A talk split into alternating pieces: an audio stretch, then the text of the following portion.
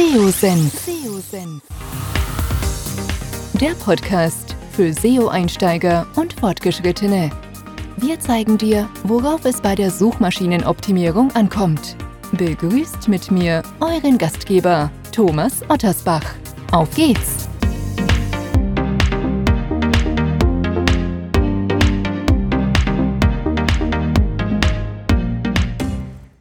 Schön, dass du wieder dabei bist bei einer neuen Podcast-Episode.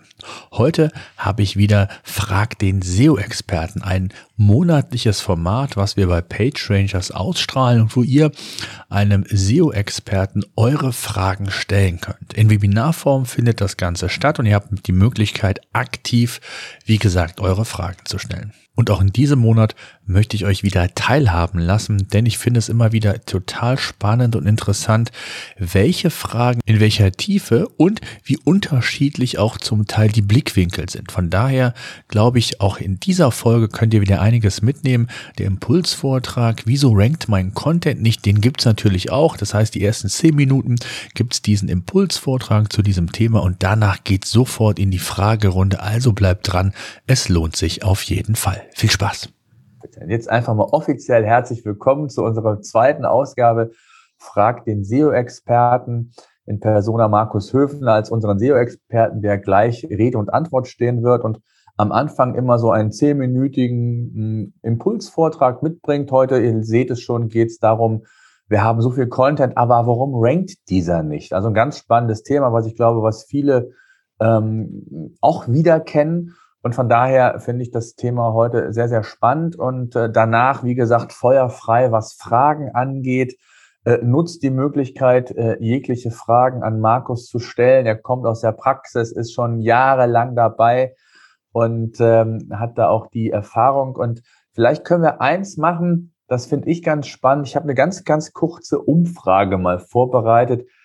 Mich würde einfach mal interessieren, wie viel Content produziert ihr in der Woche oder wie viel ist da relevant für euch? Vielleicht könnt ihr mir das einfach nur mal kurz beantworten. Äh, das mal so als Auflockerung zum Start und finde ich ganz spannend, wie, wie wichtig Content ist, wie, wie da eure Taktfrequenz ist und ähm, gerade auch was so Qualität und so weiter angeht, kommen wir ja gleich sicherlich auch nochmal drauf zu sprechen oder hat der eine oder andere vielleicht Fragen. Sehr schön, ich sehe schon, ähm, es wird fleißig eingegeben. Und ähm, ich habe eine Vermutung. Was, was würdest du schätzen, Markus? Was ist so?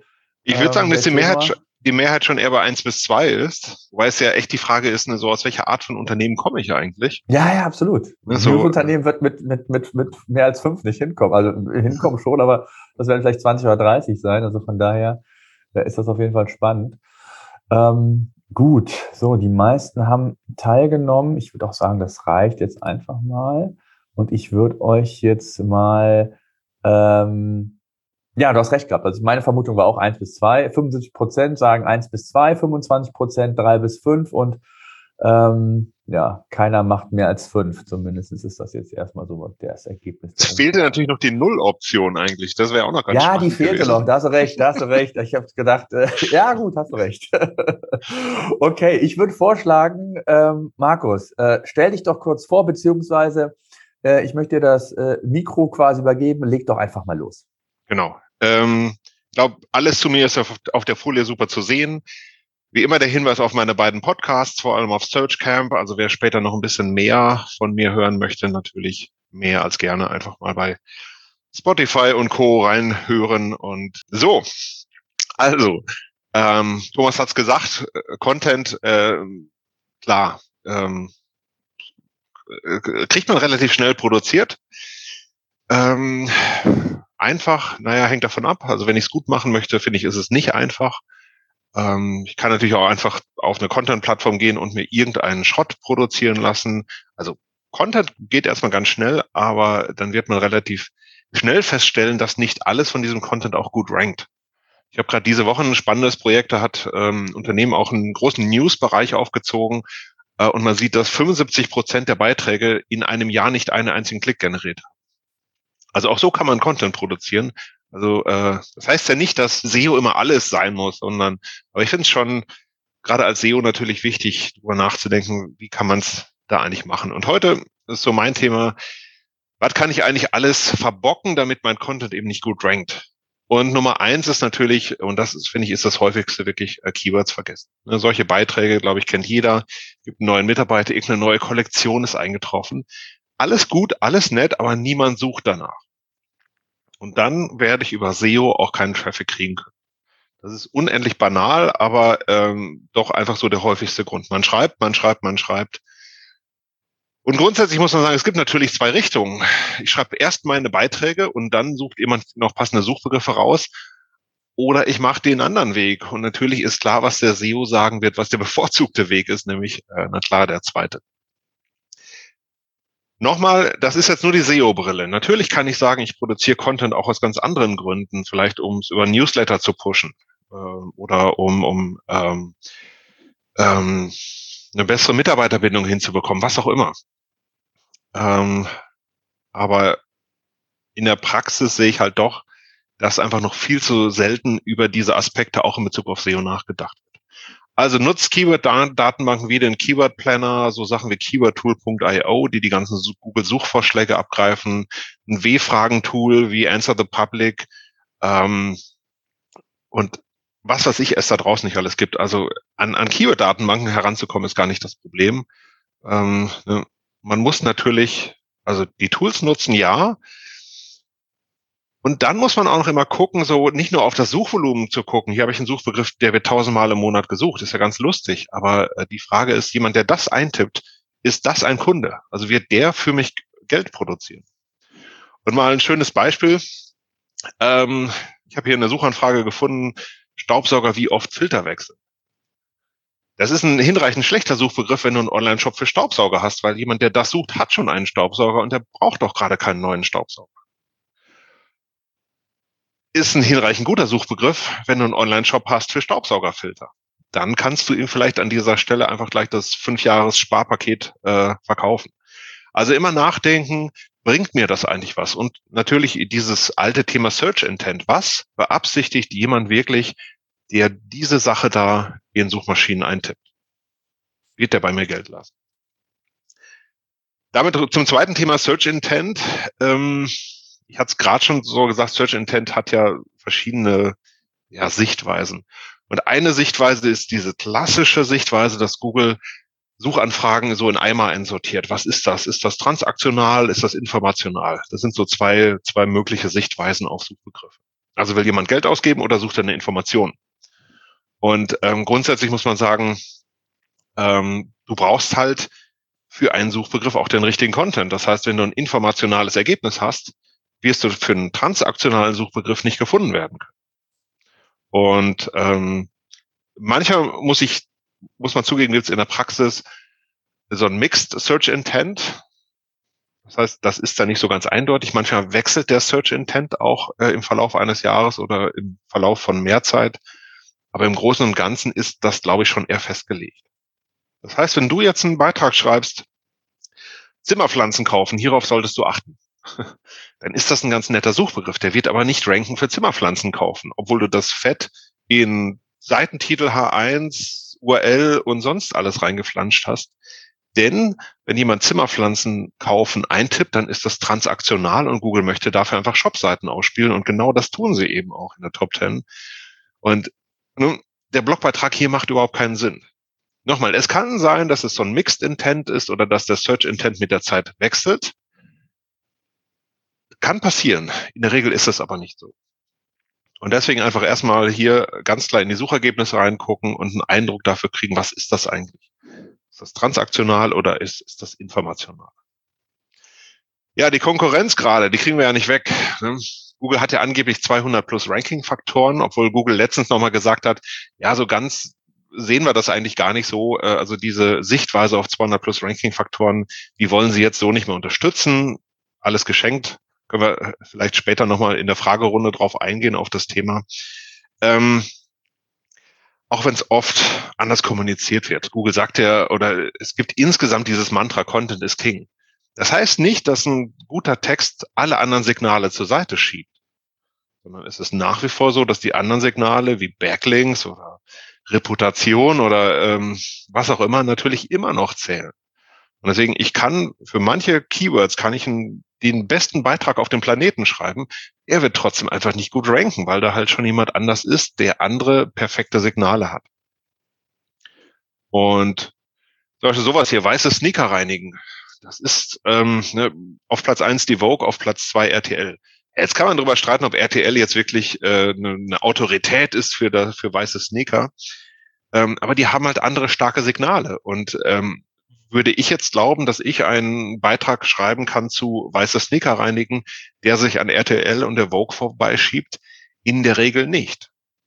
Es könnte unter Umständen passieren, wenn ich zum Beispiel wirklich, äh, ich bin die anerkannte Sneaker-Website. Also ich habe eine thematische äh, Relevanz meiner gesamten Website auf einmal. Dann kann das passieren. Aber ob ich das Risiko eingehen würde, in diesem Fall diesen Content zu produzieren, weiß ich ehrlich gesagt nicht.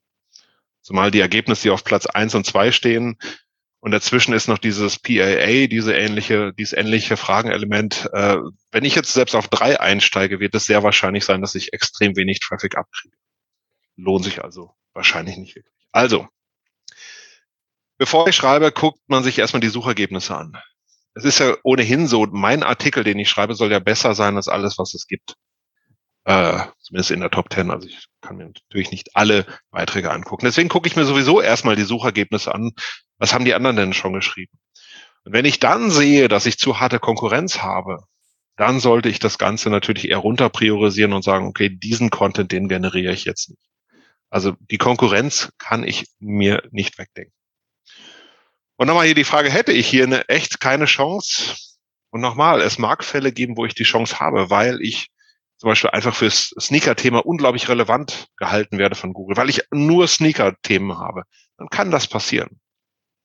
Aber wenn ich jetzt ein kleiner Online-Schuhshop bin und nicht viel Reputation habe und ich schreibe dafür einen Beitrag, dann kann ich eigentlich sicher sein, dass ich dafür auch nicht ranken werde, weil der Konkurrenzgrad einfach zu hoch ist. Und ich habe noch gar nicht gezeigt, was auf den Positionen drei bis zehn kommt. Das ist auch nicht sehr erbaulich. So, Thema YMYL, Your Money or Your Life. Ich mach's, aber ich muss ein bisschen Gas geben, damit wir hier noch gut durchkommen. Kennen viele Konzepte aus den Quality Rater Guidelines. Da geht's, wenn ihr eine Website habt im Bereich Medizin, Recht und Finanzen, gelten besonders hohe Anforderungen an die Qualität. Es gibt insgesamt durch diese ganzen Core-Updates ohnehin hohe Fluktuationen in diesen Bereichen. Das macht überhaupt wenig Spaß. Wenn man sagt, es gibt höhere Anforderungen, was heißt denn das konkret? Ja, zum Beispiel sowas, behandeln wir das Thema von allen Seiten. Also gerade so eine Pro- und Kontrasichtweise. Das taucht relativ oft auf äh, in diesen, in den Dokumenten. Ich zeige euch gleich nochmal die URLs, wo ihr das, äh, wo ihr ein paar Sachen nachlesen könnt. Oder diese alte Frage, könnte dieser Buch, dieser Beitrag so in einem Buch abgedruckt werden? da muss ich sagen, viele Beiträge, die ich kenne, sind eher nicht so. Verlinken wir zum Beispiel auf relevante Quellen? Sind wir als Experten anerkannt? Das ist also alles diese Themen. Und da muss man oft sagen, wenn man sich dann Content kritisch anguckt, dann sind, kann man viele dieser Fragen leider verneinen. Gerade wenn es um redaktionelle Beiträge geht. Aber auch natürlich so Fragen wie, ist der Artikel überhaupt erstmal gut strukturiert oder ist das so eine Textwüste? Habe ich sinnvoll ausgewählte Medien, wie sinnvolle Bilder, sinnvolles Videomaterial, was auch immer. Also gibt einen ganzen Stapel an Fragen, und wo man sich einfach wirklich mal gerade in diesen YMYL-Bereichen ja nochmal richtig auf die Hinterbeine stellt. So, vollständig und monothematisch. Man sagt, ein Artikel, den ich geschrieben habe, sollte ein Thema vollständig abdecken und sich wirklich exakt nur diesem Thema widmen. Und ich habe mal ein Beispiel mitgebracht. Wenn ich mal suche nach Gartenhaus-Baugenehmigung, wäre es auf Platz eins dieser Beitrag hier und man sieht, das Wort Gartenhaus oder Bauge äh, das Wort Baugenehmigung kommt 28 Mal in der Seite vor. Die steht ganz vorne und wer steht ganz hinten? Äh, ubi.de mit einem Beitrag, wo es nur an dieser einen kleinen Stelle ums Thema äh, Baugenehmigung geht. Und ja, das ist das alte Relevanzthema von Google, dass sie eben sagen, okay, du, du, du musst halt einen großen, vollständigen Beitrag liefern und nicht nur so, einen, so einen Randsatz. Es gibt zwar jetzt seit einiger Zeit dieses Passage-Based Ranking, dass Google sagt, ja, okay, wenn du nur einen Absatz hast und der ist richtig gut, dann können wir dich trotzdem nach vorne heben, aber ähm, bei der Konkurrenz, die es hier gibt, greift das natürlich überhaupt nicht.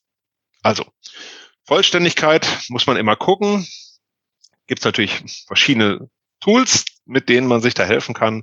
Ähm, Gerade vom Vom Thomas natürlich, aber äh, ansonsten kann man sich auch einfach mit dem Keywordtool.io helfen und einfach mal Gartenhaus Baugenehmigung eingeben, mal gucken, welche, welche Suchanfragen kommen denn da so. Und da habe ich eben solche Aspekte dann auf einmal wie, was kostet so eine Baugenehmigung? Ist die überhaupt erforderlich? Wie sehen die Formulare aus? Welche Unterlagen, Größe, Außenbereich, Strafe?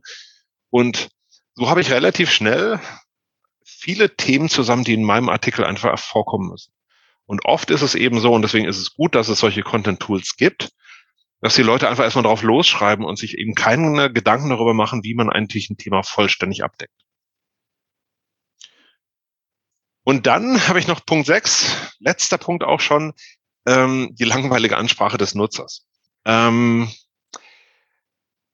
das passt eigentlich nicht ganz zum Thema, weil äh, ne, die Frage war ja, ich habe tollen Content, aber warum rankt der nicht? Ranking ist auch nur nichts wert, muss man ganz ehrlich sagen, weil gerankt ist noch nicht geklickt.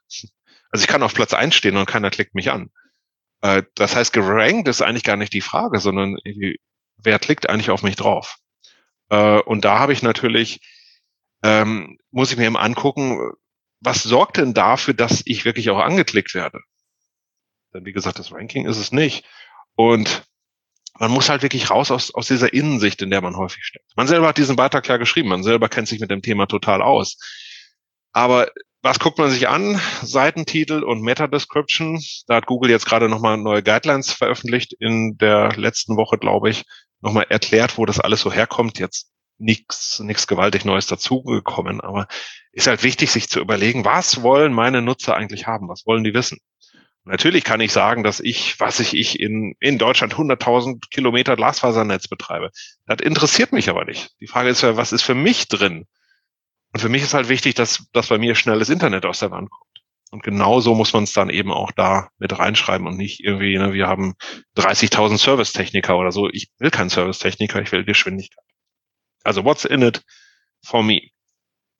Und deswegen Fakten schnell, erken schnell erkennbar, schnell erfassbar eben dort reinschreiben, gerade in die Meta-Description, gerne durch Sonderzeichen getrennt. Klickargumente sehr kompakt kommunizieren. Man hat eben nur einen gewissen Raum und den sollte man noch optimal ausnutzen. Und natürlich auch ganz wichtig, dass man diese Versprechen später auch einhält. Das heißt, wenn man so ein Suchergebnis hier hat, ähm, grundsätzlich äh, super gemacht. Ähm, Hauskauf Niederlande und äh, da sehe ich 37 äh, Angebote, Engel und Völkers ist mit Sicherheit auch so ein, so ein Premium-Makler, ähm, die auch einen sehr guten Online-Job machen.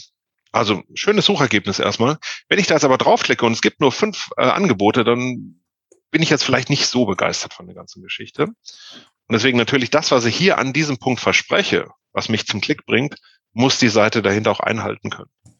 Und deswegen diese ganzen alten Beiträge von uh, How to Get Rich in 10 Minutes, ähm, da muss man ganz ehrlich sagen, da passt das natürlich überhaupt nicht dazu. Recommended Reading nochmal zum Schluss für euch. Der Lesestoff für kalte Herbstabende gibt's äh, immer zwei URLs. Erstmal hat Google ja damals, als das Panda-Update rauskam, wo es ja erstmalig um Content-Qualität ging, da haben sie so, so Panda-Fragen rausgebracht. Und die haben sie, äh, wann war es, 2019? Genau, 2019 haben sie die nochmal ähm, aufgefrischt gesagt, ne, so bisschen kompakter gemacht, aber steht immer noch das Gleiche drin. Zum Beispiel die Frage mit der, könnte dieser Beitrag in einer Enzyklopädie abgedruckt sein? Und das ist eigentlich eine recht banale Frage. Und das zweite Ding natürlich sind die Quality Rater Guidelines, wobei ich muss zugeben, dass die für den typischen äh, Gelegenheits-Content-Autor doch relativ schwer verdaulich sind. Ähm, Thomas wird mir da hoffentlich gleich zustimmen. Das sind halt irgendwie so 150 Seiten und ähm, ist halt auch viel Orakel drin und viel, viele Beispiele, aber natürlich nicht harte Regeln, dass man sagt, hey, wenn du etwas zu diesem Thema schreibst, dann musst du 300 Wörter schreiben oder sowas. Das natürlich so leicht macht Google uns das Spiel natürlich nicht. Aber stehen viele wichtige Prinzipien drin, wie EAT oder auch, dass man Verlinkungen in Text einbauen sollte. Äh, und ich glaube, wenn man das wirklich mal von vorne bis hinten durcharbeitet, kriegt man eine sehr gute äh, Idee davon, was Google haben möchte. Und natürlich, ähm, während wir uns noch auf Fragen vorbereiten, ähm, diese Quality Rater Guidelines, die haben sich eigentlich nicht sonderlich geändert in den letzten zwei Jahren. Also das ist ein sehr stabiles Bild von dem, was Google da eigentlich äh, anbietet. Es gab, äh, ich glaube, im letzten Jahr noch so ein paar Verfeinerungen und dann wird noch mal ein Satz umgestellt. Alles gut, aber da kommt eigentlich nichts Neues mehr dazu. Das heißt, das Bild, was Google hat, um zu sagen, was macht eigentlich guten Content aus, das ist eigentlich, ich sage mal wirklich über die letzten zehn Jahre sehr stabil geblieben. Natürlich ändert sich immer wieder mal irgendeine scheiß Formulierung oder irgendein, irgendein Satz vielleicht, aber im Großen und Ganzen das, was Google möchte, das hat sich eigentlich nicht wirklich verändert. Also wenn es um Qualität geht, stehen die Regeln eigentlich fest. Das war das, was ich als Impuls heute noch mitbringen wollte. Ich sehe schon ein paar spannende Fragen, ehrlich gesagt. Ja, was, ich, du möchtest. Genau, ich würde vielleicht mal anfangen. Ich habe ja auch in den Social Media Kanälen gefragt, vielleicht fange ich da mit einer Frage an, dann äh, haben die anderen noch Zeit, äh, ihre Fragen in den Chat zu tippen. Ähm, eine Frage, die ähm, immer wieder mal gestellt wird, äh, ist äh, auch hier über die Social Media Kanäle gekommen. Ich lese sie mal vor. Wie sinnvoll ist es, Evergreen Content in Blogs überhaupt zu publizieren? Was sind deine Tipps? Gerade wenn man sich ein Themencluster identifiziert hat, reicht es dann über die interne Verlinkung quasi den Bezug herzustellen oder ist es sinnvoll, eine eigene Landingpage oder gar einen Bereich auf der Seite zu implementieren, um Google mehr ja, Signal oder Wichtigkeit über dieses Themencluster zu geben? Mhm. Also erstmal hat ein Blog natürlich immer den Nachteil, dass es typischerweise so zeitlich geordnet ist. Ne? Also die Beiträge werden sortiert nach dem Erscheinungsdatum, was bei Evergreen Content überhaupt keinen Sinn macht. Gleichwohl, man kann natürlich äh, äh andere Strukturen aufbauen, indem man über viele Kategorien zum Beispiel das Ganze navigierbar macht. Und von daher grundsätzlich finde ich immer, ähm, ob das jetzt ein Blog, Magazin, Ratgeber oder WordPress oder Typo 3 oder äh, Shopsystem Blog oder irgendwas ist, ist am Ende des Tages relativ egal. Ich finde aber schon, dass man natürlich ähm, Punkt eins durch die interne Verlinkung sehr viel nachhelfen kann, weil im Blog werden ältere Beiträge immer weiter nach unten durchsortiert. Das heißt, dadurch, dass ich mir eine Struktur aufbaue, kann ich sehr viel Link-Juice auf meine wichtigen Evergreen-Beiträge legen.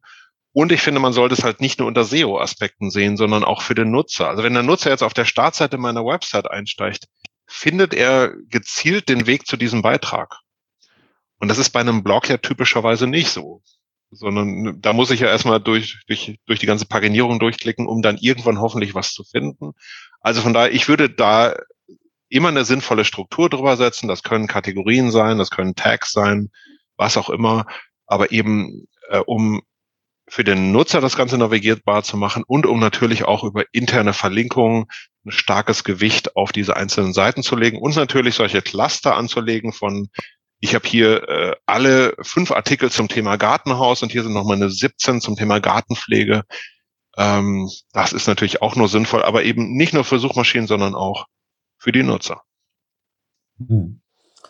Eine zweite Frage, gibt es eine Faustregel, ab wann eine an contentreiche Seite zu groß wird, äh, Klammern Ladezeiten, und aufgesplittet werden sollte? Also jetzt nicht wirklich. Also ich finde erstmal ähm, der der Text ist ja immer die geringste Payload an so einem an so einem äh, Artikel, wenn man sich das mal wirklich äh, anguckt. Ähm, das, was natürlich reinhauen kann, sind Themen wie Bilder oder wenn du so Videos embedded hast, das natürlich. Die Bilder sollten sowieso lazy loading sein mittlerweile, deswegen interessiert das eigentlich für die Ladegeschwindigkeit nicht wirklich. Videos ist natürlich schon ein kritischeres Thema in Bezug auf die Ladegeschwindigkeit, aber auch da gibt es natürlich Möglichkeiten, um das Ganze einfach ein bisschen äh, flotter zu machen. Aber nö, ansonsten würde ich sagen, ähm, ich würde immer wirklich eher vom, von einem Artikel her argumentieren. Also ist der so vollständig? Ist der auch für einen Nutzer noch erfassbar? Ich finde, ich habe auch manchmal so Artikel, wo ich merke, die sind mir zu lang, die lese ich jetzt nicht mehr. Dann breche ich eher ab. Ähm, aber oft ist das auch eher ein Effekt dessen, dass der Artikel schlecht aufbereitet ist. Also dass zum Beispiel nicht einfach nur es gibt ja so einen Too Long Didn't Read Bereich, dass man nochmal den, den ganzen Artikel zusammenfasst äh, oder dass man Inhaltsverzeichnis macht, dass man gut mit Zwischenüberschriften arbeitet.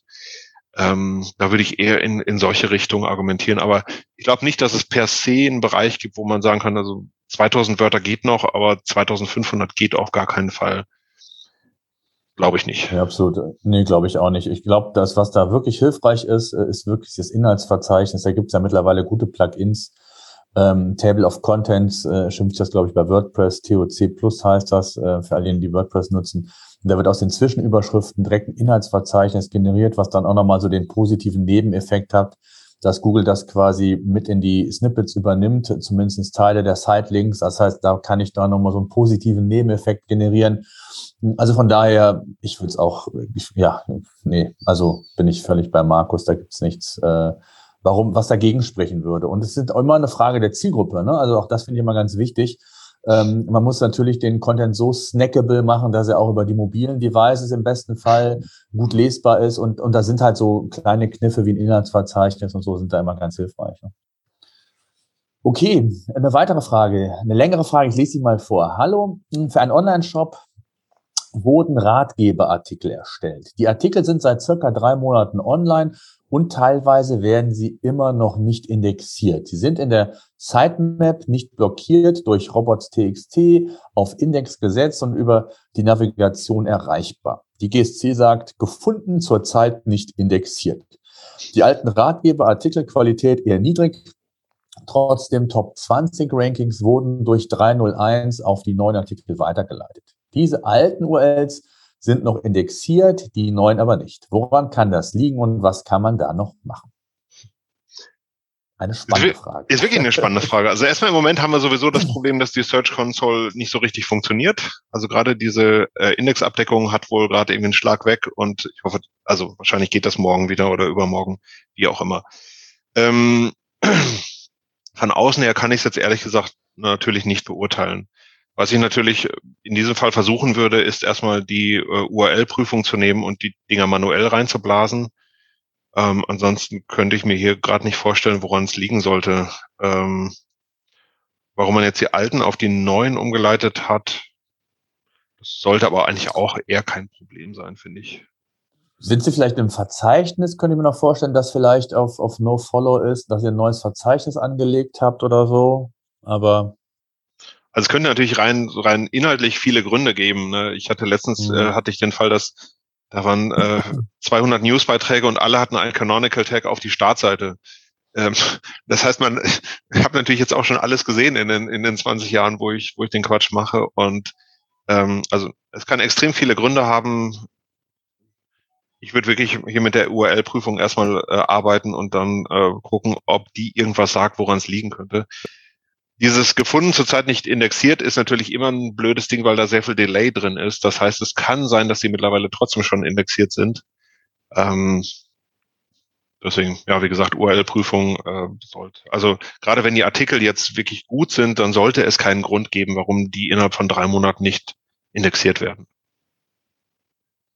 Hm. Okay, der Igor fragt, wir haben momentan eine sehr statische und schnelle Seite. Jedoch rankt die Konkurrenz trotz sehr schlechter PageSpeed Insights deutlich besser.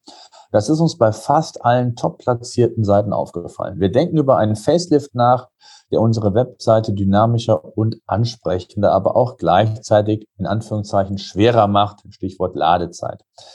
Äh, wie ist eure Meinung dazu? Ähm, steht das Kundenerlebnis über dem PageSpeed Insights? Schöne Frage. ich glaube nicht unbedingt, dass es da drüber stehen sollte, weil das Kundenerlebnis hat natürlich auch was damit zu tun, wie schnell die Seite ist. Ähm, weil es ja selten so ist, dass, äh, äh, also ihr ladet in zwei Sekunden und die Konkurrenz braucht 20 oder so. Das ist ja relativ, relativ selten so krass.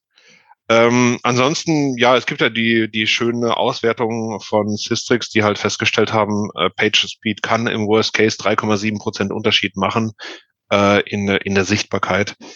Ähm, würde ich den Page Speed jetzt außer Acht lassen? Ich würde es nicht tun, weil im Moment, äh, also Argument Nummer eins, im Moment haben wir 3,7 Prozent. In Zukunft könnte sich das sicherlich noch verändern. Anderes Argument wäre, im Moment wirkt sich der Page Speed ja nur mobil aus. Desktop wird aber kommen. Das hat Google auch schon äh, angekündigt. Das heißt, die Auswirkungen werden natürlich noch größer werden. Plus, ich glaube auch immer, dass man eine Website ansprechend machen kann und gleichzeitig aber auch schnell ladend. Also durch Sachen wie Lazy Loading oder Preloading, äh, Pre-Connecting und all solche Sachen. Ähm, das heißt, äh, ähm, Above the Fold Optimierung und solche Sachen. Das heißt, wenn man gut drüber nachdenkt, ist es eigentlich eher kein, kein, kein Ausschluss. Also ähm, deswegen sehe ich den Konflikt nicht ganz. Man wird natürlich, wenn man jetzt die Website neu macht, sehr harte Anforderungen an die Entwickler stellen müssen. Ähm, wobei meine Erfahrung immer ist, Thomas, würde mich dein Input auch gerne interessieren, aber ich habe jetzt mit vielen Entwicklern zusammengearbeitet, die da auch richtig Bock drauf hatten, die dann wirklich auch, ähm, ja, wo es halt wirklich auch darum geht, jetzt mal äh, ähm, Sachen zu ordentlich zu implementieren und ähm, dass viele Entwickler, wenn man ihnen solche Vorgaben macht, auch Lust darauf haben, wenn die Plattform das dann auch zulässt. Das ist ja noch das andere Problem. Also wenn du jetzt ein Shopware von der Stange nimmst oder äh, ein Shopify oder so, dann ist das Ding halt einfach so schnell oder langsam, wie es ist und du kannst nicht auf einmal den ganzen JavaScript-Code wegschmeißen. Ähm, ja, aber äh, ja, glaub, Thomas? Ja, absolut. Ja, ich weiß gar nicht so genau, was gemeint ist. Vielleicht kannst du das nochmal in den Chat schreiben, mit dynamischer machen. Also ich glaube, äh, PageSpeed, die Frage, so wie ich sie verstanden habe, die Konkurrenz rankt vor dir. Ich weiß gar nicht, ob das was mit, mit dem PageSpeed unbedingt zu tun hat. Also ich würde eher den qualitativen Aspekt des Contents nehmen, würde die anderen äh, Ranking-Faktoren nehmen, die auch relevant sind, Backlinks, ne, ob da ein Brand ist, je nachdem, je nachdem, wer da, da vor dir gelistet ist. Also ich glaube, dass da viele andere Faktoren vielleicht noch relevanter sind und zu, zu analysieren werden, bevor ich mich jetzt nur rein auf das Thema PageSpeed äh, fokussiere in dem Fall. Ähm, das wäre so meine Herangehensweise, oder Markus? Ich weiß nicht, wie du siehst. Ja, ich glaube, wir haben sowieso oft so ein Problem, dass wir, ähm, ich glaube, das haben wir SEOs auch äh, zum Teil äh, erzeugt und wir haben, und die ganzen Tools erzeugen das auch, dass wir sehr isoliert auf einzelne Themen gucken und sehr gerne das große Ganze außer Acht lassen. Und ich würde denken, ähm, angenommen, meine Website wäre jetzt langsam. Das heißt, äh, nach diesen Zahlen wüsste ich ja, ich kann quasi 3,7 Prozent rausholen, wenn ich sie schneller mache. Und angenommen, meine Entwickler sagen mir jetzt, boah, du ist ein riesenkomplexes Projekt, ich brauche da fünf Mann-Tage für. In fünf Mann-Tagen kann ich aber auch zehn geniale Beiträge schreiben lassen, die mir von der Sichtbarkeit her viel mehr bringen als das. Und auch das muss man sich ja mal angucken. Ich glaube, wir, wir haben immer halt diesen, diesen fokussierten Blick und hier hat uns Google irgendwas weggenommen. Ja, das haben sie vielleicht, aber an anderer Stelle können wir uns viel mehr zurückholen. Oder wenn wir für Google Discover gezielt optimieren, dann kann mir das viel mehr Traffic bringen als, als dieses Page-Speed-Gedudel, was sicherlich auch gut ist, um, äh, um den Nutzer zu befriedigen. Aber wenn, ich meine, das große Ziel, was wir doch alle haben, ist, wir wollen mehr Traffic, wir wollen mehr Geld verdienen. Und am Ende des Tages muss es uns doch vollkommen egal sein, mit welchem Mittel wir das erreichen. Und da ist PageSpeed eben eine Möglichkeit, wie ich ein bisschen was rausholen kann, aber es gibt eben auch noch tausend andere Baustellen. Und manchmal ist es dann eben auch die Bildersuche, über die ich angreifen kann oder Google My Business äh, erstmal ordentlich zu optimieren. Und da merke ich nur, dass man sich oft auf diese neuen Themen stürzt, weil Verlust höher bewertet wird als Gewinn. Also ein Verlust von 3,7 Prozent, äh, das stört mich erstmal. Aber dass ich an anderer Stelle äh, mit relativ überschaubarem Budget vielleicht 20 Prozent mehr äh, gewinnen kann, sieht man in dem Augenblick oft nicht. Also eher so ein psychologisches Thema. Deswegen mag ich viel von diesem Page-Speed-Thema auch nicht so dolle. Also ich würde auch immer sagen, vielleicht nochmal abschließend dazu, äh, 80, 90 Prozent äh, liegt es nicht daran, dass die, der, der Server nicht schnell genug ist oder die Page-Speed-Werte nicht stimmen, sondern das sind ganz andere, das, was Max auch nochmal sagte, was ich, was ich auch meinte, das sind andere Themen. Ne? Usability, UX ist ja ein Thema, der Nutzer muss sich wohlfühlen, der, der Inhalt muss da sein, der muss auf dem Punkt sein, das, was gesucht wird, dass er auch wirklich dann den Suchintent entsprechend befriedigt.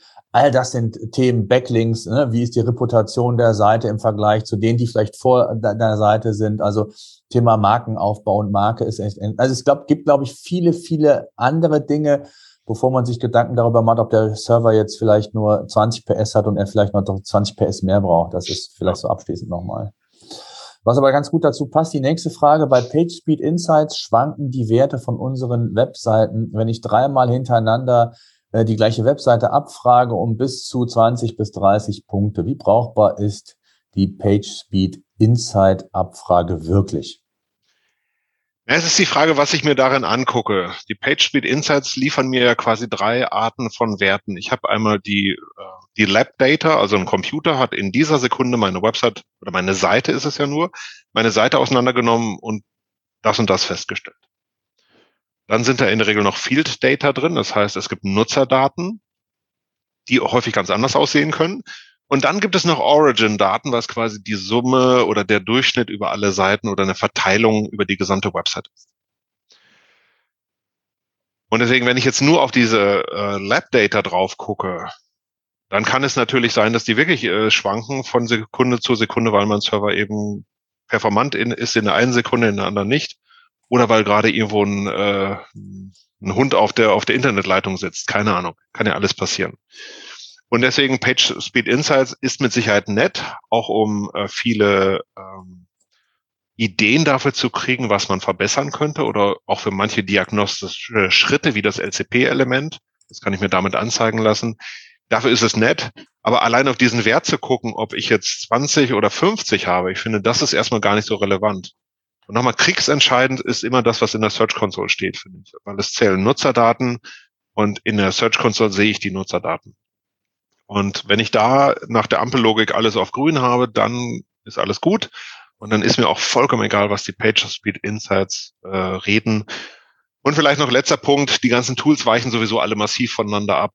Also wenn ich jetzt Lighthouse laufen lasse äh, im, im Chrome-Browser, ähm, kriege ich zur Not wieder ganz andere Sachen. Ähm, und ähm, deswegen, wie brauchbar sind diese Tools? Naja, jedes guckt halt irgendwie für sich selber. Und äh, oder ich bin eigentlich auch ein großer Freund von webpagetest.org, wo ich so hervorragende Wasserfalldiagramme kriegen kann.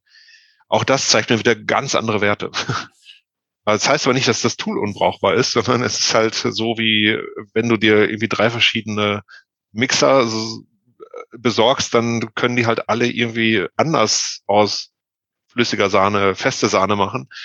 Ähm, das heißt, die, die können alle was, aber sind natürlich trotzdem in, an irgendeinem Punkt vielleicht nicht miteinander vergleichbar ist schwierig. Ja, vielleicht ergänzend noch dazu, ein kurzer Werbeblock sei mir erlaubt. Äh, wir haben mit Lighthouse ja ein neues Modul seit zwei Wochen, wo wir die 100 technischen Faktoren von Lighthouse analysieren. Wer da mal Interesse hat, da mal reinzugucken, völlig unverbindlich, schreibt mir gerne eine E-Mail. Ich pack das in die, in die, in den Chat. Ähm, da sind noch die Core Web Vitals drin, auch nochmal dargestellt. Also da ist alles drin. Wenn man so von dieser technischen Perspektive da reinblicken will, ähm, können wir auch gerne nochmal vertiefend was zu sagen. Okay, dann ähm, eine weitere Frage hm, und zwar ähm, der Christoph fragt, hallo, wir haben ein lokales Geschäft und wollen dazu lokale Seiten anlegen. Das Geschäft hat einen Lieferservice für Lebensmittel, Gartenbedarf und Tierfutter. Wie gehen wir da am besten vor, sodass wir ein Fundament haben? Der stationäre Laden ist wie ein kleines Kaufhaus. Hier ist auch eine Buchhandlung integriert sollen wir jetzt eine eigene Seite anlegen und dann bei Google hm, eigene Geschäfte einreichen. Ansonsten müsste man ja viele verschiedene Kategorien für eine Firma anlegen. Bevor der Markus da vielleicht antwortet, ein ganz kurzer Teaser. Heute ist eine SEO-Senf-Podcast-Folge ähm, mit dem mhm. ähm, Stefan Rudolf. Schöne Grüße. Ich glaube, er ist auch unter den Teilnehmern ja. erschienen. Da geht es darum, wie Mac Makler es geschafft hat, ich glaube, innerhalb von zwölf Monaten 1000 Anrufe pro Monat über die lokale Suche bei Google zu generieren. Also, glaube ich, ein ganz spannender Ansatz. Das vielleicht nur mal als kurzer Hinweis. Einfach seosenf.de, äh, das als kurzer Werbeblock. Markus, jetzt gerne genau. deine Antwort. Ich habe übrigens heute Morgen schon reingehört, super Folge.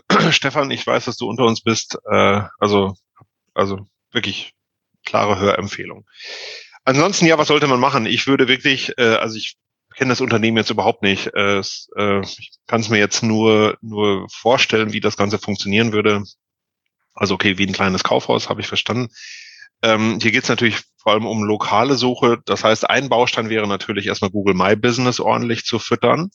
Das heißt, ähm, wenn es auch verschiedene Geschäfte sind, müsste man für jedes Geschäft auch noch einen, einen eigenen Eintrag äh, anlegen.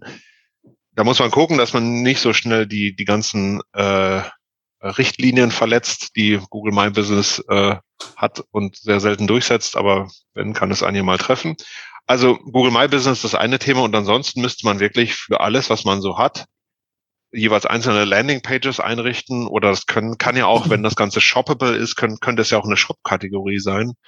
Ähm, das halt so, wie man möchte und dann jeweils auch den lokalen Suchbegriff abzielen. Also wenn es um, weiß ich, das Ding ist in Bremen und äh, ihr verkauft Tierfutter, dann habt ihr halt eine Landingpage Tierfutter in Bremen äh, und würdet, meine, früher, Thomas, ich glaube, wir kennen die Zeit noch, da hätte man sich einfach so ein, so ein so, ein, so eine Doorway-Page gebastelt hätte, sich tausend Seiten hingeklatscht. Das geht heute halt nicht mehr, sondern die Seiten müssen auch noch sinnvoll sein. Das heißt, auch da natürlich an den Nutzer denken. Also wenn der auf eine Seite kommt für Tierfutter Bremen, was ist für den wichtig? Also welches Sortiment ihr habt, ähm, welche Art von Tiere äh, oder für welche Arten von Tieren ihr Futter habt, worauf ihr euch spezialisiert, also so BAF-Themen und all das. Ähm, also inhaltlich muss man die schon halbwegs gut ausstatten. Ähm, wobei man auch sagen muss, dass Google, ich finde, im Bereich Local SEO schon sehr vergebend ist. Also wenn man sich so ein paar Handwerker anguckt, die für jede Stadt in Deutschland dann eine Malerbedarfsseite äh, eingerichtet haben ähm, oder äh, äh Umzugsservice, äh, da ist der ist das Qualitätsniveau sicherlich schon schon arg weit unten. Ähm, aber ja, also Landingpages einrichten, natürlich über das Template verlinken, das sollte alles passen. Das ist eigentlich relativer Standard. Also vor allen Dingen, ich glaube, da in dem Bereich ist es wirklich so, äh, da habe ich auch gestern mit Stefan darüber gesprochen, da muss man nicht regelmäßig Content produzieren, ähm, sondern da ist es echt wichtig, dass man das auf den Nutzer perfekt abstimmt, wenn einer auf diese Seite kommt, dass er da auch die Informationen findet, wonach er sucht. Und das ist, glaube ich, so somit das Wichtigste. Es gibt ähm, natürlich ein, noch, es gibt so ein paar Beispiele von Leuten, die es natürlich sehr zu Tode optimiert haben. Ne? Also ich glaube, Thalia ist das, die dann auf den einzelnen Seiten dann noch, ähm, wo, äh, weiß ich, äh, wenn du nach Hörbuch Bremen oder sowas suchst, dann kommt wirklich eine Seite und dann hat noch ein Mitarbeiter das beste Hörbuch vorgestellt und so. Du kannst das ja unendlich weit treiben.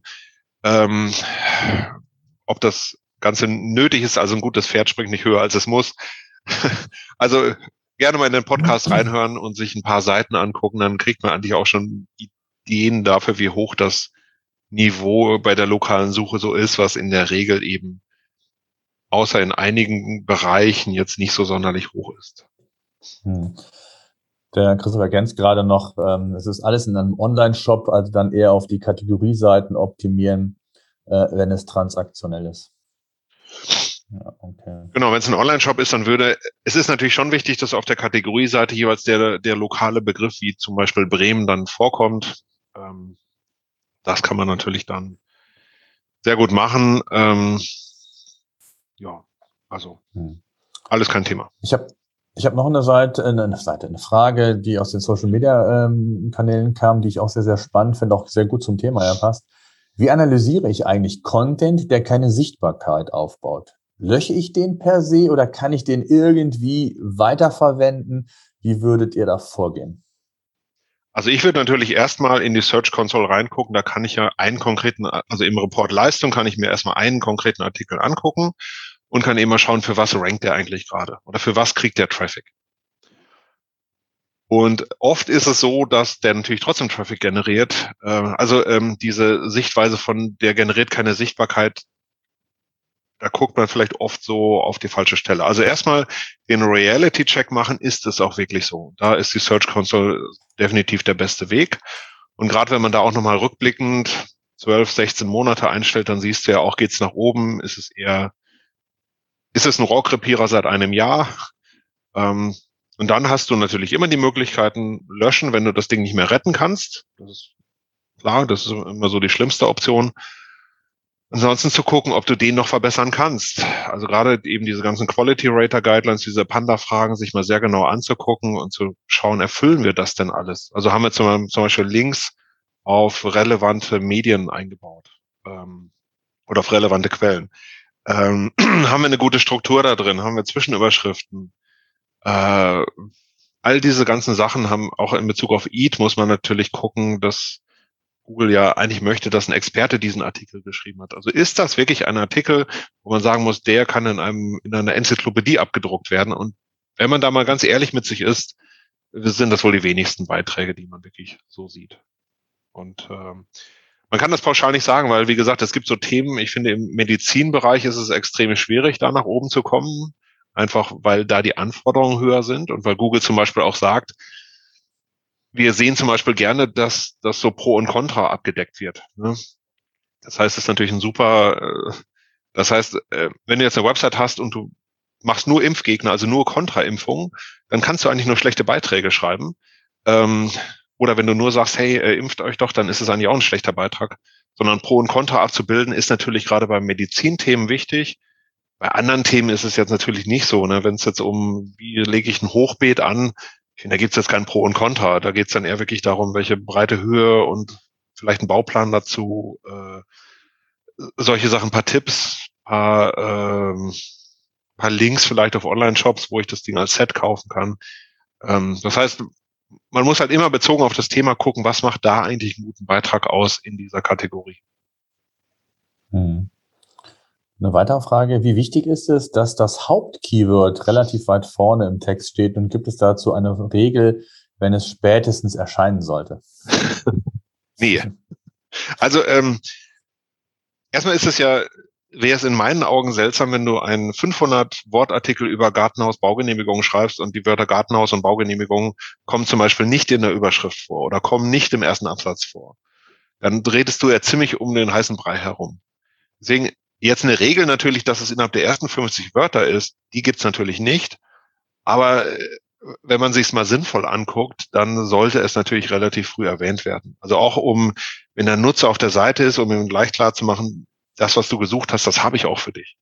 Und deswegen, ich würde immer darauf drängen, dass die Suchbegriffe in der Hauptüberschrift vorkommen. Und wenn ich zum Beispiel so einen kleinen Teaserblock darunter habe, dass natürlich auch da die Keywords drin vorkommen.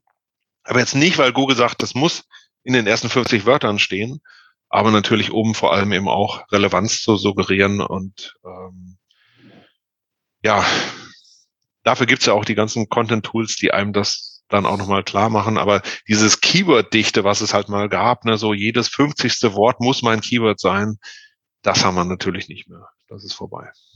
Also da absolut Nutzer, Nutzer, Nutzerfokussierung und das würde ich ganz pragmatisch sehen. Wirklich, ähm, wenn ich den Nutzer, das was ja Markus sagte, in den ersten paar Zeilen nicht abhole und ihm das Gefühl gebe, ich lese hier den richtigen Inhalt, ja, dann werde ich den Nutzer verlieren und den Leser verlieren. Also von daher, ähm, ja, es ist, macht Sinn, es einfach nach vorne zu nehmen oder in den Fokus zu nehmen, wie Markus sagte, in die Headline, auch in die ersten Absätze. Aber es ist, gibt da keine Faustformel. Ne? Das ist. Ähm, Ab diese Woche dieses, äh, oder wann, von wann ist das? Äh, 2. Oktober gab es dieses schöne Statement von John Müller, der hat gesagt, SEO is all about not requiring search engines to read your mind. Na, also Suchmaschinen sollen äh, quasi äh, direkt verstehen können, um was es eigentlich geht. Und das nochmal, ne, Gartenhaus Baugenehmigung, ähm, klar weißt du, dass es darum geht, aber du musst eben das auch im Artikel abbilden. Und deswegen nochmal, Hauptüberschrift, Teaser, Text, es sollte sinnvoll oft vorkommen, aber eben nicht mehr so mit der Brechstange, wie man es Thomas und ich kennen die Zeiten noch, wie man es früher mal gemacht hat. Das Weiße Schrift auf weißem Hintergrund. genau. Damit konnte man immer noch viel rausholen. Ja. Okay, so für eine oder zwei Fragen hätten wir noch Platz. Eine gibt es auch noch im Chat. Der Günther fragt, gibt es Beispielseiten, welcher von einem Experten erstellt wurde? Jetzt weiß ich nicht hundertprozentig, äh, was du damit meinst. Vielleicht kannst du es nochmal in den, in den Chat reinschreiben. Ich gehe aber davon aus, das äh, war in dem Zusammenhang gemeint, äh, was sind hochwertige Inhalte? Ja? Also worauf sollte man achten? Da hatten wir eben das Thema Inhaltsverzeichnis, gut strukturierte Inhalte, also sinnvolle Abschnitte mit Haarüberschriften zu bilden. Ähm, hast du da einen Tipp? Ich würde vielleicht mal kurz auf dieses, auf dieses Expertenwort äh, eingehen, weil das äh, oft ja. falsch verstanden wird. Ähm, Wie soll die perfekte Seite aussehen, meint er. Er hat es anders formuliert, okay.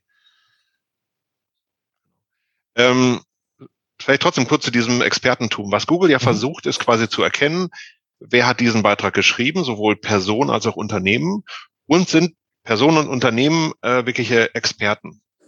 Und Experte wirst du nicht durch Selbstproklamation, also nicht, dass du dir so, so, ein, so einen Anstecker dran machst, ich bin der Nummer eins Experte für Badrenovierung. Kannst du dir natürlich machen mit einem Kartoffelstempel oder ähm, irgendwie, funktioniert aber nur nicht, sondern Google versucht ja herauszufinden, bist du wirklich relevant für das Thema. Und Expertentum muss halt durch Signale abgebildet werden. Also zum Beispiel wirst du auf anderen Websites zitiert, wirst du von anderen Websites verlinkt, die was mit dem Thema zu tun haben. Und ich finde, da gibt es so ein paar Experten. Also mein Lieblingsbeispiel ist immer hier Professor Frohböse aus, aus Köln, dieser äh, Professor, was ist das, Sporthochschule Köln, glaube ich. Ja. Er hat so viele Backlinks, äh, aber äh, nicht, weil er die aufgebaut hat, sondern weil er wirklich ein Experte ist. Und ähm, da muss eigentlich die Reise hingehen. Experte heißt jetzt nicht, dass du dir irgendein, weiß ich, du hast ein, schreibst über medizinische Themen und du holst dir irgendwie einen Arzt und weil der Experte ist, funktioniert dann dieser Content. Ganz so einfach ist es nicht, sondern ähm, Experte heißt da eben, heißt da eben zum Beispiel noch was anderes. So, wie soll die perfekte Seite aussehen? Ich würde dich wirklich, glaube ich, darauf verweisen, diese, diese Panda-Fragen einmal zu lesen, weil das ist wirklich, wenn du es mal gesehen hast, dann, dann kommt eigentlich alles da raus. Also wirklich zum Beispiel, dass ein, dass ein Artikel das Thema vollständig behandeln soll. Das ist schon eine so, das ist ein ganz kurzer Satz eigentlich, aber mit einer unglaublich hohen Implikation, nämlich, dass du nicht einfach sagen kannst, äh, wir kennen das ja, Thomas, wir kennen das Spiel ja auch noch ein bisschen, dass man, ähm, dass man früher äh, irgendwelche Content-Themen vorgegeben hat und hat dann gesagt, okay, 250 äh, Wörter lasse ich mir drei Sterne Content für schreiben und packen den auf die Website. 250 Wörter, also gerade so eine, so eine Wortgrenze zum Beispiel vorzugeben, macht überhaupt keinen Sinn mehr, weil der Artikel muss halt vollständig das Thema abdecken. Und was vollständig heißt, ist, das ähm, äh, impliziert das Thema und nicht irgendwie so eine, so eine Wortanzahl.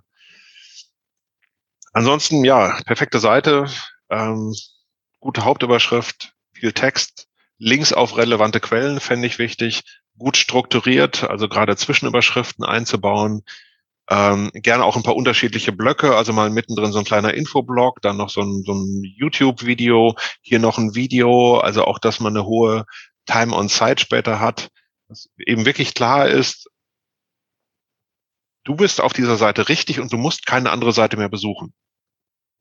Natürlich hat man auf, auf Seiten verlinkt, aber das ist äh, dann eher so für die Leute, die jetzt wirklich noch exakt in die Tiefe gehen wollen. Aber ansonsten, oh, super Frage vielleicht äh, in dem Zusammenhang von, von Sandra, kommt gerade rein. Mhm. Ist es problematisch, fremde Videos einzubauen, also nicht die eigenen? Würde ich denken, nee, ist überhaupt nicht problematisch. Ist natürlich blöd, wenn du versuchst, dich als Experte zu positionieren und du baust jetzt inhaltlich das Video von einem anderen Experten ein, macht natürlich an der Stelle keinen Sinn. Aber SEO-technisch ist das egal, weil schlussendlich, ähm, solange das Video für den Nutzer relevant ist, äh, und ich mir auch noch nicht vorstellen kann, dass Google jetzt so weit geht bei dem Autorenkonzept, dass sie das schon perfekt erkennen können, ob also Autor X hat das Ganze geschrieben und eingebunden habe ich aber ein Video von Hersteller Y zum Beispiel. Da sehe ich überhaupt kein mhm. Problem. Absolut. Und vor allen Dingen äh, äh, zahlt es auf deine Verweildauer ein. Ne? Ob das Video jetzt von Fremden ist, ist egal. Er bleibt eher auf deiner Seite, sei du klickst auf, auf den YouTube-Link oben im Video dann nicht, aber ansonsten spricht da überhaupt nichts gegen.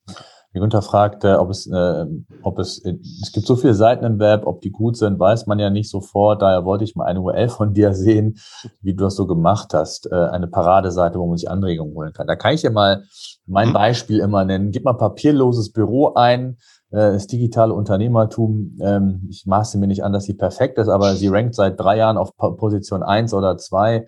Und da ist, glaube ich, alles mal so aufgeführt, was der Markus gerade eben geschildert hat.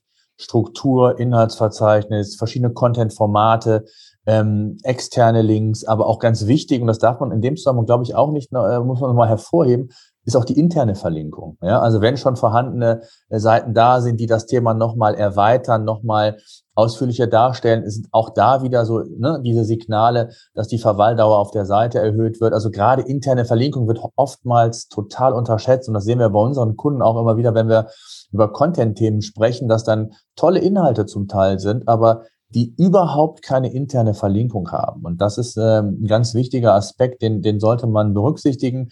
H-Überschriften immer in der Chronologie. Wir hatten jetzt zuletzt einen, der hat H3 äh, mit einer H3-Überschrift angefangen, dann ähm, kam eine H5, dann eine H1, also ganz wirr, also eine, eine gute Strukturierung ist nicht nur für Google wichtig, sondern auch insgesamt für den Nutzer. Und gerade wenn man dann ähm, auch die, die Inhaltsverzeichnisse, die sich ja automatisch generieren, nutzt, äh, sieht das auch einfach nicht schön aus, wenn die Struktur einfach auch total falsch ist. Ne? Und auch der inhaltlich einfach nicht zueinander passt. Und da sind wir auch wieder beim Nutzer und beim Leser. Ne? Mhm. Und das sind, glaube ich, so die wichtigsten Dinge, wenn ihr das macht und und, und, und wichtig auch nur die Inhalte wirklich nehmen, die der Nutzer erwartet. Und das hat der Markus ja auch in seinem Impulsvortrag eben schön gesagt, mal den Suchintent zu prüfen. Ja, was wird erwartet? Ja, und ähm, was für eine Art Content Art ist es? Also ist es ein, äh, ein Fachartikel, ein How-to-Artikel oder was auch immer? Sind da viele ähm, äh, andere Content-Formate neben Text vielleicht relevant? Ja, also wenn ich nur Text schreibe und ich äh, habe nicht überprüft, wie das äh, in den SERPs aussieht und wie die Wettbewerber das machen, ähm, dann sind das auch Kriterien, die natürlich sowohl für Google als auch für den Nutzer vielleicht nochmal relevant sind. Also ich glaube, das sind so ganz viele Aspekte. Da gibt es jetzt auch nicht so diesen universellen Plan, sondern es ist ja sehr abhängig von verschiedenen Faktoren. Ne? Aber den kannst du dir gerne mal anschauen. Da ist auf jeden Fall einiges zu sehen. Ansonsten immer mal einen konkurrenzstarken Suchbegriff eingeben, ne, was ich Baugenehmigung Gartenhaus äh, und mal nachgucken, wer da eben so oben gut rankt. Und das das kann ja in, in jeder Branche anders sein, wo du äh, im, im Gartenbau brauchst du ganz andere Inhalte als bei medizinischen Themen. Ne, bei medizinischen Themen ist gerade so Struktur wichtig und ähm, so das Ganze von Symptomen und Diagnose und so einmal durchzudeklinieren. Und bei Gartenbauthemen brauchst du ganz, ganz andere Sachen. Oder wenn es um sehr viel inspirierende Inhalte geht, dann brauchst du halt eher Bildergalerien als jetzt irgendwie wahnsinnig viel Text. Und vielleicht auch noch ein schönes Beispiel ist, wir denken immer oft in Text und äh, wenn man sich mal anguckt, wer übrigens wahnsinnig gut rankt für viele Suchbegriffe ist Pinterest, ähm, obwohl die überhaupt keinen, keinen Text auf den Seiten oder überwiegend keinen Text haben. Das heißt, Google ist natürlich auch manchmal in der Lage zu erkennen, dass viel Text auch gar nicht das beste Suchergebnis für etwas ist. Und es ist auch kein hochwertiger Text, der auf Pinterest zu finden ist. Es ist einfach äh, ja, eine Aneinanderreihung von, von Keywords und, und Hashtags. Ja, okay. ein schönes Beispiel ist übrigens iPhone äh, äh, Unboxing. Wenn ihr das mal bei Google eingebt, da werdet ihr keinen Text finden. Es sind nur Videos. Es ist mhm. wirklich kein einziges Suchergebnis, was Text ist, sondern äh, iPhone Unboxing suggeriert jeder, ich will mir angucken, was der Inhalt der Verpackung ist, was alles in dieser iPhone-Verpackung drin ist. Und äh, das ist, glaube ich, auch ein ganz schönes Beispiel. So, eine letzte Frage haben wir, glaube ich, noch. Die Charlotte fragt, kann man mehrfach H2-Überschriften nutzen oder muss man immer einfach runtergehen? Schöne Frage zum Abschluss. Ja, also nicht nur man kann, sondern man muss auch. Ne, also ähm, im Prinzip ist es genauso wie, wie wenn du einen Artikel in Word schreibst. Äh, und du hast auch da die Überschriften erster, zweiter und dritter Ordnung und solche und so etwas. Und ganz genauso machst du es halt in HTML mit H1, H2, H3. Und von daher, wenn du mehrere, äh, wenn ein Artikel mehrere Bereiche hat, dann wirst du die über eine, eine H2 äh, durchledern. Und wenn du die noch weiter unterledern möchtest, nimmst du halt H3s und darunter halt H4s, wobei das schon echt ein bisschen eine ganze Menge ist. Ja. Okay, super. Vielleicht Hinweis noch kurz. Wir haben neue Webinare auch eingestellt. Wir planen übrigens auch eins Anfang des Jahres zum Thema Local SEO. Äh, da gerne vorbeischauen, contentseed.com slash Webinare, da findet ihr das. Auch im nächsten Monat gibt es wieder eine SEO-Sprechstunde, beziehungsweise fragt den SEO-Experten. Äh, da könnt ihr wieder dem Markus jegliche SEO-Fragen stellen. Also sammelt gerne Fragen und, und nutzt die Chance und die Möglichkeit, einem so erfahrenen SEO wie Markus es ist, auch vor allen Dingen aus der Praxis kommend, äh, Fragen zu stellen. Und ansonsten ja, bedanke ich mich bei Markus äh, für die Zeit, dass du da bei uns dabei Sehr warst. Gerne. Bei allen Teilnehmern. SEO-Senf. Der Podcast für SEO-Einsteiger und Fortgeschrittene. Wir zeigen dir, worauf es bei der Suchmaschinenoptimierung ankommt.